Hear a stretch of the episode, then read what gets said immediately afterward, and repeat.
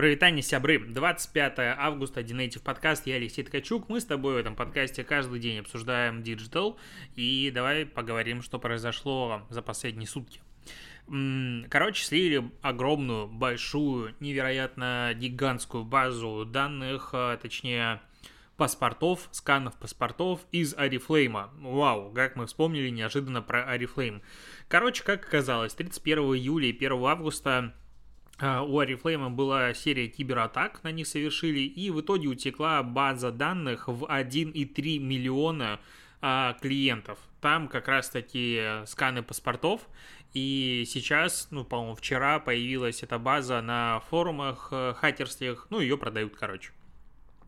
И это не радостные новости, вообще не радостные, потому что, ну, по этим паспортам в теории можно оформлять какие-нибудь сим-карты, кошельки в платежных системах, э, микрозаймы могут получать и все остальное, и людям придется потом э, с этим разбираться. а Арифлейм сказал, что компания... Подожди, как э, сказал, что...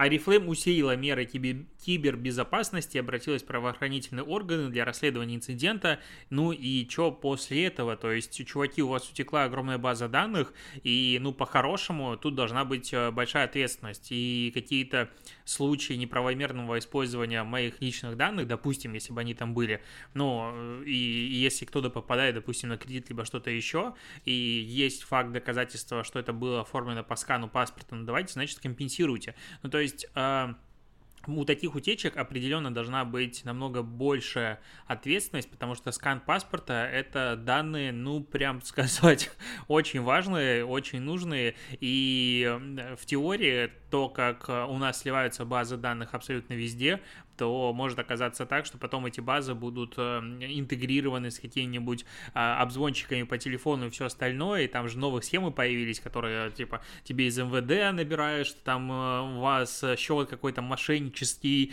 и поэтому срочно идите оформляйте на себя кредит, э, и мы будем ловить мошенников с помощью вас, но надо будет отправить деньги на какие-то разные, как они называются, счета в разных банкоматах, либо что-то еще. Ну, короче, есть много а, нюансов, и их становится все больше и больше, и это, конечно же, а, ну, лично меня прям очень бесит, такие новости.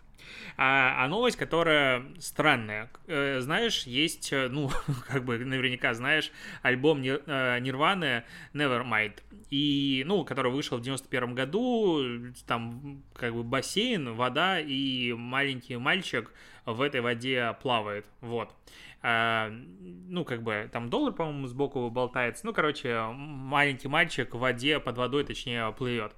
Э, ну, обложка супер известна, ее знают, я думаю, все, и она входит там э, в все топы, чарты самых э, известных изображений как раз-таки обложек. Сам э, альбом разошелся тиражом в 30 миллионов штук, а родителям этого пацана заплатили 200 долларов, ну, за съемку, когда его э, снимали. И в итоге сейчас этот парень, ну, он как бы вырос, э, ему там типа 30 лет или сколько, да, э, он э, требует, подал иски в отношении э, там нескольких ответчиков, с каждого требуют минимум по 150 тысяч долларов. А, знаешь, за что? За распространение детской порнографии. А, я немножечко как бы не понял. Короче, в что говорится? Ответчики намеренно продавали это в коммерческих целях и использовали шокирующий характер изображения Спенсера, ну этого ребенка, для продвижения себя и своей музыки за его счет. Обвиняемые использовали откровенный контент, изображающий Спенсера в качестве важного элемента схемы продвижения пластинок, бла-бла-бла-бла-бла. А, что забавно? Э, забавно в данной ситуации следующее, что, во-первых, сам этот Спенсер снимался для того же фотографа в 2016 году, а, ну, как бы повторяя, условно говоря, этот кадр, и даже предлагал сняться тоже без штанов, но его уговорили все-таки сняться в шортах, то есть тогда это его не смущало. А потом э, он выкладывал, по-моему, в 2015 году, или что-то я видел какую-то такую тоже информацию, у себя в Инстаграме фотографию с этим альбомом в обнимку, и типа я этот пацан с э, фотографией, и тоже ничего это не смущало. И вот только сейчас, когда, э, не знаю, Apple заявила про борьбу с детской порнографией или что-то еще, либо денег стало слишком мало, или работы стало слишком э, мало, или желание это делать, опять же, не появилось, а появилась информация о том, что все-таки это распространение детской порнографии. Ну, и, кстати, на самом деле может оказаться так, что даже суд он и выиграет. Ну, вот я сейчас, честно, не удивлюсь этой новости о том, что он реально может выиграть, по сути, суд. И, ну, это странная хрень. Знаешь, первая новость странная, вторая просто странная. А, ну, очевидно, что раньше он кайфовал от такого изображения, но потом, возможно, после терапии он осознал, как э, им там воспользовались или что-то еще у него какие-то травмы, и поэтому он подает в суд. Ну, э, я думаю, кстати, вот интересно, Нирвана, когда делая эту обложку, они заключали нормальный полноценный договор с родителями ребенка или просто заплатили денег.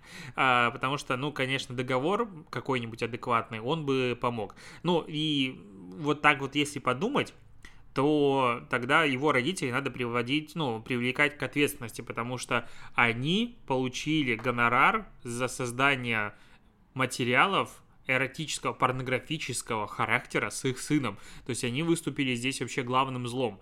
И, ну, по факту, если так вот разгонять, то, наверное, будет что-то про это. И типа, ну, давайте тогда мы, родители, будем привлекать к ответственности, если э, вы считаете, что это распространение детской порнографии. Такая мысль меня посетила к концу обсуждения. Э, ну, не про детскую порнографию, но про порнографию отечественную, скажем так, репутационную. Виктория Дайнека была такая, ну и есть э, певица, да, певица, э, она выпустила пост в Инстаграме. Э, ну, очевидно, что его, как сказать, ну, просто так, по доброте душевно она выпустила пост с текстом. В пандемию тяжело всем, конечно, но в этот раз президент с большой буквы предложил поддержать выплатами пенсионеров и военных. Ну, какая-никакая а, помощь, и это здорово. Прекрасно. А, что еще сказать? Интересно, за этот пост ей сколько заплатили денег? Ну, то есть миллион рублей, а, 2 миллиона рублей, больше. А, это, конечно, очень расстраивает. И, а, кстати, пост не удален. Пост до сих пор есть. Я думал, что она его может удалить, но надо понимать, что у поста 4000 человеков, ну и, в принципе, там у нее в среднем по 2-3 тысячи лайков над многими постами есть, с учетом того, что там миллион подписчиков. Ну, то есть, возможно, там взяли на сдачу, потому что охватов у нее никаких нет, но не, не радует то, что многие продаются из поп-сцены вот на такие посты, и, ну, с другой стороны, пару раз поступали схожего, не, не про выплаты пенсионерам, понятное дело, но немножечко подобные истории мне, а, и там гонорары предлагают x2, x3 от твоего стандартного прайса, поэтому, думаю, многие могут на это согласиться. Хотя почему многие? Ну, блин, явно не бедный человек, зачем это рекламировать, зачем это... Блин, как начинаешь вкапываться, так неприятно становится, просто бесит. Давай поговорим о более нормальных новостях. Google Play изменяет систему рейтинга приложений у себя, и она будет теперь э, только для твоей страны и для твоего устройства отображать рейтинг. То есть э, с ноября 2021 года э, сейчас, ну, э, если у тебя Android, ты сможешь видеть оценки и отзывы э, по приложению только из твоего региона. Ну, то есть смотришь из России, учетка из России, пожалуйста, будешь видеть оценки приложения а, только а, российские. Ну и то же самое касается всего. А с 2022 года сначала а, дополнительно будут разделяться еще оценки, допустим, для планшетов или для телефонов, ну и так далее. Э, там, не знаю, для а, этих э, смарт-приставок. А для того, чтобы одни оценки не портили как бы другие, у всех было а, полноценное, адекватное представление о рейтинге приложения. То есть, условно, если она классно работает в Америке, там есть много функций, а у нас какая-нибудь Siri, ну, не Siri в, Android, но а, аналог, не работает, и там локализации нет и все остальное, то рейтинг нашего, этого приложения у нас будет меньше. Люди в комментариях пишут о том, что, значит, у платных приложений будет очень низкие оценки и говеные отзывы. Смотрите, как а, россияне пишут постоянно, но я думаю, что говеные отзывы пишут везде. Такие, вот, знаешь, формата, а что-то у вас все слишком дорого, поэтому вот вам а, одна оценочка и это повсеместная практика, ничего там сильно не изменится. А вот действительно по поводу русского языка, приложение без него, у них рейтинг будет по умолчанию ниже, ну, потому что люди часто жалуются на это, не хотят учить на базовом уровне английский язык, и из-за этого, типа, оценки снижаются. Но в целом я не могу, как бы, с этим, э, ну, вообще поспорить, потому что, ну, российский рынок, но он, очевидно, большой. И да, он беднее, чем многие другие, но при этом здесь огромное количество пользователей. Опять же, рынок растущий. И не сказать, что в мировом э, масштабе русский язык, он такой незаметная какая-то доля. Поэтому локализовывать приложение и зарабатывать здесь, очевидно, можно и нужно. И я вот всегда считаю, что если ты хочешь как бы со мной коммуницировать и зарабатывать на мне какие-то деньги, ну, значит, тогда ты должен научиться разговаривать на моем языке, а не наоборот. Ну, то есть, э, к примеру, вот у нас есть, э, ну, наш сервис Mave, который занимается дистрибуцией подкастов, и вот сейчас запустилась рекламная сеть для покупки рекламы в подкастах. А, и мы, допустим, будем планировать, сейчас планируем, а, ну, в следующем году выходы на другие европейские рынки. Ну и очевидно, что выходя на эти рынки, мы должны локализовывать свой сервис под эти рынки. Ну, это как бы логично и ни у кого не вызывает вопросов. Но если ты типа на английском языке, значит, ты можешь забить и ничего не делать, но это как-то странно. Ну, то есть я считаю, что уважать э, языки, это очень правильно и нужно, поэтому надо локализовывать свое приложение, ну, очевидно. И если ты хочешь работать серьезно на этом рынке, ну, пожалуйста. Нет, ну, значит, будут низкие оценки, ты сам выбрал как бы свою судьбу. Нет ресурсов, ну, нет ресурсов, потом как бы локализуешься. А, это абсолютно адекватно и нормально, поэтому я думаю, что нововведение прикольное. А единственная история, допустим, с подкастами такая же. В Apple подкастах, то есть если ты заходишь, допустим, и смотришь рейтинг э, подкаста, то ты видишь оценки только из той страны, в которой ты как бы находишься. И видишь отзывы, опять же, на том языке, на, э, на котором а, а, из той страны, в которой ты находишься. И это очень неудобно самому подкастеру, потому что вот только недавно появилась возможность в Apple Podcast Connect а, смотреть отзывы по разным странам, но она тоже сделана, ну, мягко говоря, ну, э, скажем так, за реализацию этого мониторинга отзывов можно было бы смело получить э, награду типа самый убогий UX э, за там какой-нибудь месяц этого года. Ну, потому что там нельзя посмотреть все отзывы, можно смотреть по отдельным странам. Причем страны полным списком, а не только страны, в которых отзывы есть. И поэтому ты берешь открываешь, ага, Ангола, открываешь, нет, там оценочек нет. Австрия, ага, вот есть одна оценочка, один отзыв, да, я посмотрю. Ну, то есть, вот это вот, конечно, очень сильно э, странно. Очень не нравится, что нельзя отвечать, конечно же, на отзывы. Хочется безумно отвечать на отзывы, но такой возможности технической нет. И то, что надо перещелкивать все страны, это тоже бесит. Что-то меня сегодня все бесит. Давай поговорим о том, что меня не бесит.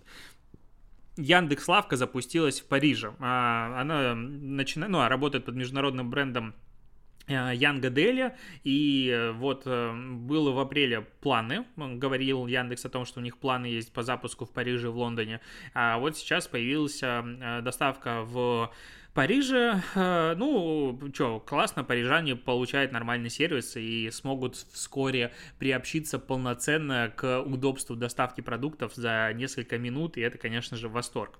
А, я вот напомню, как говорится, напомню мне, обсуждали ли мы вчера с тобой о том, что э, Инстаграм убирает э, свайпы в сторис и их заменяет на стикеры? Я вот не помню. То есть в канале я писал об этом несколько раз, а в подкасте как будто мы не обсуждали. Но э, фишка в чем? Сам Инстаграм говорит о том, что эти стикеры с э, свайпом получат только те пользователи, которые и сейчас имеют э, ну, возможность добавить ссылки. И в данном случае подразумевается, что это аккаунты от 10 тысяч подписчиков или же верифицированный профиль. Потому что верифицированный профиль, сколько бы у тебя подписчиков не было, ты получаешь э, ссылку сразу. А, вот. И, ну, соответственно, вот эти две категории получат э, дальше возможность э, делать э, стикеры с э, переходом с, со ссылкой. А, но а, мне много людей написало в комменты, прислало в, там, в инсте, в директе, когда я об этом рассказал, что а вот у нас там тысячи подписчиков, 500 подписчиков, 180 подписчиков, там, 3000 и так далее, а у нас а, стикер есть, и вот мы можем добавлять ссылки.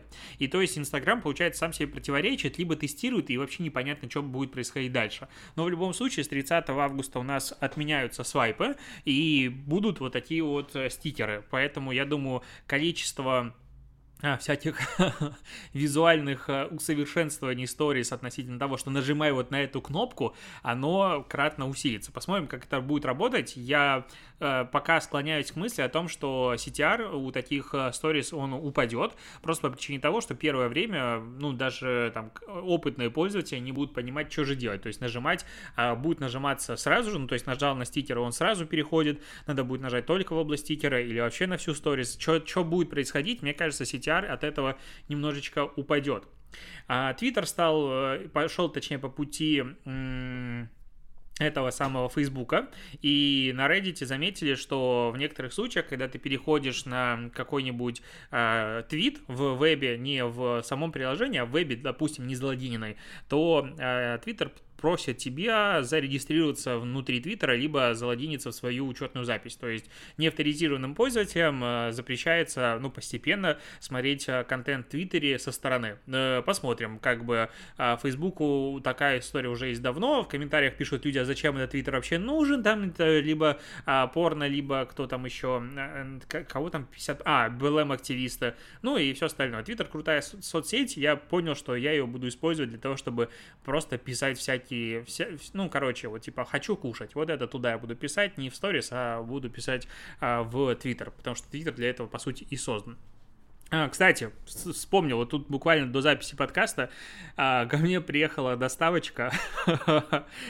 помнишь, на днях, а, ну, буквально пару дней назад в подкасте я там рассказывал про всякую воду питьевую, которую я больше всего люблю, и говорил о том, что Байкал, который 430, это прям моя number one вода, я ее постоянно реально везде пью. И мое знакомство с этой водой, кстати, случилось э, в ситуации, когда я пришел на тест-драйв э, мини, в автосалон. Ну, точнее, там просчитывал вариант, это было два года назад, и мне там а, предложили, ну, как бы ходить водичку, я говорю, конечно, хочу, и дали Байкал, мы насладились женой вкусом воды, и потом начали всегда ее пить, короче, кайфовать. Хотя раньше ее было мало, ну, вот именно в гипермаркетах и магазинах, сейчас она почти везде есть, я кайфую. И что произошло дальше? Со мной связались. Вот я как э, Щербаков. Свяжитесь со мной. Короче, со мной связался а, Байкал. Представители говорят, у тебя классный подкаст, слышишь, тебе нравится наша вода, давай пришлем воды. И сегодня ко мне приехало... А сколько? Короче, много, почти 10 упаковок здоровых воды. И я такой, вау, а у меня есть фишка, что я вот эти маленькие бутылочки, там 430 миллилитров, э, вожу в машине, просто покупаю ящик, закидываю под э, сиденье, и у меня всегда в машине есть вода. Э, как-то это очень приятно, когда ты можешь пить, не задумываясь о том, что тебе надо а, где-то купить эту воду. И я такой, вау, теперь у меня еще и дома есть. Короче, счастливый, просто обалдеть. Тебе не передать, насколько мне с утра подняло это настроение, поэтому а, Байкалу респект, чуваки, спасибо, что заслали мне воды. А, и, и да, знаешь, приятно, приятно осознать, что ты пьешь Байкал. Ну вот как-то так, потому что он типа добывается там и прямо изнутри Байкала, я не знаю, по-моему, не фильтруется, потому что она и так чистая. Ты такой, блин, ты пьешь Байкал. Это, это крутое ощущение, короче, я кайфую. А, поговорим дальше. А, так, это кто тут? Бренд Analytics а, сделали исследование самых упоминаемых сервисов развлечений в июле в соцсетях. На первом месте, имея почти 2000, 221 тысячу упоминаний, Netflix. На втором месте Spotify 181 тысяча упоминаний. Потом LeadNet 106,9 тысяч упоминаний. Я даже пошел загуглил, что такое LeadNet, потому что я не в курсе, что такое LeadNet, а это, оказывается, сервис сам издата. Потому что LeadRes на, 90, на четвертом месте 96 тысяч упоминаний. На пятом Кинопоиск 94, потом Boom, это музыка ВКонтакте, причем прикольно, что Boom, и в скобочках написано, что это музыка ВКонтакте, вдруг люди не знают. 93 тысячи упоминаний, Яндекс Музыка 87, SoundCloud 78, Apple Музыка 65 и Ока 54 десятое место. Удивило, что на 11 YouTube Music 40 э, почти 3 тысячи упоминаний. А, ну вот, короче, такое как бы исследование по поводу упоминаемости различных сервисов. Интересно, что у Кинопоиска доля и объем аудитории кратно больше, как я понимаю, по разным исследованиям, чем у Netflix, но при этом Netflix упоминает намного больше. Возможно, это связано еще с мимасами типа Netflix and Chill, ну и все эти подобные истории вокруг кинопоиска, как бы вот такой э, народного творчества пока не построено. Кстати, о народном творчестве. Вчера появилась новость о том, ну, автор телеграм-канала Леонардо да Ди Ванча опубликовал у себя переписку со Steelbox. И чего сделал Steelbox? Короче, я как-то пропустил этот момент, но э, появился мимас э, в, в интернетах о том, что э, Steelbox, ну, типа, вот как обычный баннер Steelbox, и типа Steelbox профессия трап-проститутка. Научитесь управлять мужским оргазмом, оргазмом за 12 месяцев плюс гормональная терапия. Ну, типа, скидка 40% для первых 20 студентов. Ну, типа такая шутка. И много такого есть креатива, по интернету ходит, типа, уже последний месяц, и вот чувак выложил это у себя в э, Телеграме.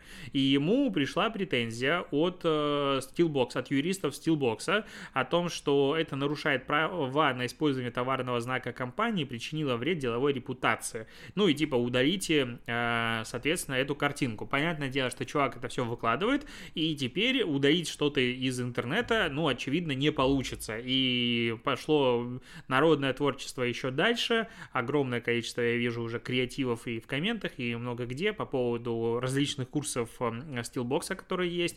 Но вообще на самом деле, а, ну, Steelbox подтвердил, что это реально письмо, и что тут ничего такого нет, это обычная практика защиты бренда, а, ну, которая не соответствует, от информации, которая не соответствует действительности.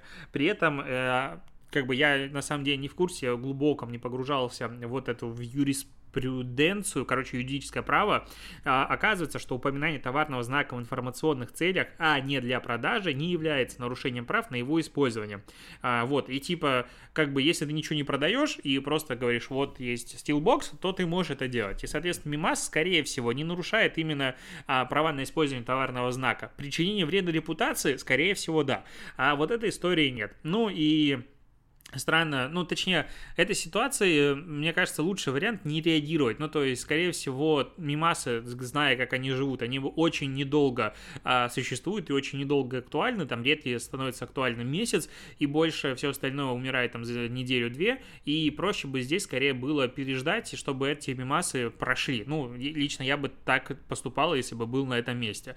Но а, так как Steelbox обратил на это внимание, то, я думаю, мимоделы сейчас в ВК в Твиттере и в других площадках, которые как бы этим занимаются, просто расчехляют свои фотошопы, и в ближайшее время нас ждет просто вал а, всяких креативов по поводу того, какие же новые курсы появились у Steelbox и различных других маркетинговых э, коммуникаций. Э, поэтому, мне кажется, этого делать, э, скорее всего, не стоило. Ну, то есть, это мнение со стороны. И с другой стороны, можно подумать, что это, наоборот, такой хитрый план, чтобы попиариться и чтобы получить большое количество упоминаний. Ну, вряд ли, на самом деле, такое может происходить, но теории заговора как бы никто не отменял. А, YouTube отчиталось о том, что за последние три года заплатил своим контент-мейкерам, короче, людям, которые размещают видео на платформе э, YouTube, более 30 миллиардов долларов. И эти 30 миллиардов долларов пришлось на примерно 2 миллиона артистов, блогеров и медиакомпаний дофига, короче. Причем э, платная подписка э, тоже принесла денег больше, чем когда-либо, и тоже дофига денег заплатил YouTube сейчас своим авторам с платных подписок, с этих просмотров. Ну и вообще YouTube становится все больше и больше, и надо сказать, как бы, что YouTube, по сути, пионер, вот это вот... Э, экономики, в которой контент-креатор получает какие-то отчисления себе, вознаграждение за то, что он создает контент, а другая компания на этом зарабатывает. То есть они еще 14 лет назад запустили такую программу, платформу, потому что ни в Инстаграме, ни в Фейсбуке до недавнего времени ничего подобного не было. Ну и в других площадках тоже. А в Ютубе как бы было, и в этом, конечно, они молодцы. Я, кстати, когда выпускал э, свой подкаст э, ежедневно на YouTube, в какой-то момент подключил монетизацию, потому что мне было интересно посмотреть, ну, есть миф, э, есть, ладно, не миф, а утверждением о том, что если ролик, э, у него подключена монетизация, то он лучше рекомендуется и он набирает больше просмотров. Я решил это протестить в разных вариантах, несколько месяцев подряд э, включал рекламу и смотрел, что будет происходить. Никакого роста просмотров или э, охватов я не увидел у роликов по статистике, ну, возможно, просто я маленький. Ну, типа на охватах в там тысячу-два просмотров роликов это, возможно, не видно. Это видно у роликов, которые собирают несколько сотен тысяч просмотров, потому что, опять же, видел графики с монетизацией без, как э, ролики могут лететь вверх по количеству просмотров. Но при этом за те месяцы мне накопилось на AdSense что-то типа 500 э, с копеечкой долларов. Там были нюансы о том, что как бы привязана белорусская карта. Короче, все белорусы меня поймут, а с которые живут в России. У меня имя на латинице написано в транскрипции с белорусского языка. И я на белорусском языке не Алексей, а Алексей через букву Я. И, соответственно, когда ты транскрибируешь с белорусского языка на латиницу, получается имя типа Алексей. Ну, короче, странно. Не так, как пишется на русском. Но все российские банки, они берут и адекватно с русского языка делают транскрипцию имени. И поэтому я не могу делать себе выплаты ни с PayPal, ни откуда-то еще, потому что по паспорту у меня имя одно, а в карточках другое. Я не сильно понимаю, законно ли это в принципе с точки зрения банков, потому что там же имя должно совпадать. Но как бы все работает, и неважно. Но вот делать, делать выплаты нельзя. А у Соответственно, Яндекса, ой, у Гугла, э, их платформы для выплат авторам, есть два варианта. Типа, либо банковский перевод на карту, либо чек. И на карту я не мог вывести, думаю, ну, нажму чек. И мне недавно пришел чек. Первый мой в жизни чек банковский, что-то там на 514 долларов. И я на него смотрю просто как такое, это что за чудо такое? Ну, я, я не знаю, как может быть у тебя, и ты регулярно пользуешься чеками обналичиваешь их, но вот у меня это впервые, я не понимаю, что мне с ним делать вообще. Ну, то есть я думаю, как-нибудь зайду в банк, дам это в окошко и скажу, сделайте с этим что-нибудь. И если вы получится, и вы мне дадите денег, я буду так счастлив. Короче, это прикольно. Э, чек пришел, реально, я не ожидал. Но вообще, опять же, знаешь, сравнить то, как э, клиентоориентированность, вот ты как малый бизнес какой-нибудь, да, а, как работает Google с их рекламной платформой, как работает Facebook, это просто небо и земля. Ну, потому что я ну, как бы, в принципе, раньше не пользовался а, контекстной рекламой, вот именно с точки зрения настраивать сам, платить сам и все остальное. Но так как у меня стартап, это надо все делать. И я там настроил какие-то базовые объявления, что-то какие-то истории как раз-таки по поводу а, Мэйв. А, и надо было платить я выбираю оплатить, и там можно по счету оплатить, можно как угодно, там 5 вариантов платежей. Думаю, ну окей, у меня есть ИП, буду платить с него, что бы мне не выводить деньги с ИП и не платить лишнюю комиссию. А, оказывается, тебе формируют счет, ты его закидываешь в свой мобильный банк, ну, свой а, банк, и это все проходит платеж, и это все происходит элементарно. А потом, ну, так как я раньше тупил, там, типа, на 5 тысяч пополнил, на тысячу или что-нибудь такое, и несколько раз пополнял в течение месяца, на каждое такое пополнение мне физически приходит письмо с актом. Возможно, я сейчас, типа, не проявляю, не открываю ничего нового для людей, которые контекстной рекламой пользуются постоянно, но для меня, как человека, который многие годы закидывает бюджеты Facebook а, там, и другие площадки, и не получает вообще обратно никакого фидбэка, и непонятно, как это работает, то здесь получает физический бумажный акт, который мне, конечно же, нафиг не нужен, но он приходит по какой-то причине, ну окей, а, это просто магия. Ну, то есть, что так можно? Оказывается, что компания может общаться со своими рекламодателями адекватно. Шок, просто конкретный шок, и как будто бы такого не может происходить в моем мире. Тем более, это же как бы Google, который вот из оттуда сам, из далекой Америки, но такое есть. Так, национальный рекламный альянс, есть такая организация, готовит очередное повышение цен на рекламу на ТВ из-за роста спроса готовятся повысить ее на 15-20% а, стоимость, потому что, типа, говорят, что бюджеты вернулись к прошлому состоянию, а, многие выкупали, делали рекламные контракты по сниженным стоимостям прошлого года на 2-3 года, и, типа, рекламных слотов осталось меньше, за них идет большая борьба, поэтому, пожалуйста, мы сейчас будем а, продавать рекламу еще дороже. И как бы есть ассоциация Русбенд, которая объединяет Unilever, Coca-Cola, Сбербанк и другие крупнейшие рекламодатели. А, я много организаций новых, честно говоря, узнал в данную секунду. Так вот, а, а они говорят, чуваки, вы как бы молодцы, конечно, но бюджет у нас не резиновый, и мы бюджеты планируем не исходя из того, что типа надо использовать инструмент, а из того, что это окупается. И если вы будете сильно повышать цены, это перестанет окупаться, мы просто не пойдем сюда. Ну и как бы снизим свои затраты, и вы ничего на этом не заработаете. А, здесь, мне кажется, есть еще второй такой скрытый смысл, который просто не фишируется в статьях и не говорится напрямую, что а, объем аудитории, доступный для выкупа, он тоже снижается. Ну, то есть, если типа раньше ты выкупал, не знаю, долю там 2% или какую-нибудь еще историю, то сейчас это просто меньше. И так как как бы бюджеты, допустим, вернулись на прежнее состояние, аудитории стало меньше, чтобы начать, ну, чтобы зарабатывать столько же, и чтобы удовлетворить удовлетворить этот спрос, надо цены буквально, ну, повышать, и, и в этом, возможно, опять же, теоретически, а, есть какая-то подобная логика. А, такс. Samsung неудачно подшутил над Стивом Джобсом. Не знаю, зачем он это вообще делал. Короче, у них есть приложение iTest, для тестирования, соответственно, чего-то там. И, а, для, для тестирования оболочки One UI. И там сделали в последнем обновлении в описании какой-то намек формата э, «Ни один владелец водолазки не должен диктовать, как будет выглядеть ваш телефон». Не сильно понял это зачем, тоже пользователи не оценили, говорят, а какой смысл, человек уже давно умер, и очевидная отсылка, отсылка к Стиву Джобсу, зачем вы это сделали? Ну, Samsung как бы в своем репертуаре, они любят э, сделать какую-то странную хрень, а потом оправдываться.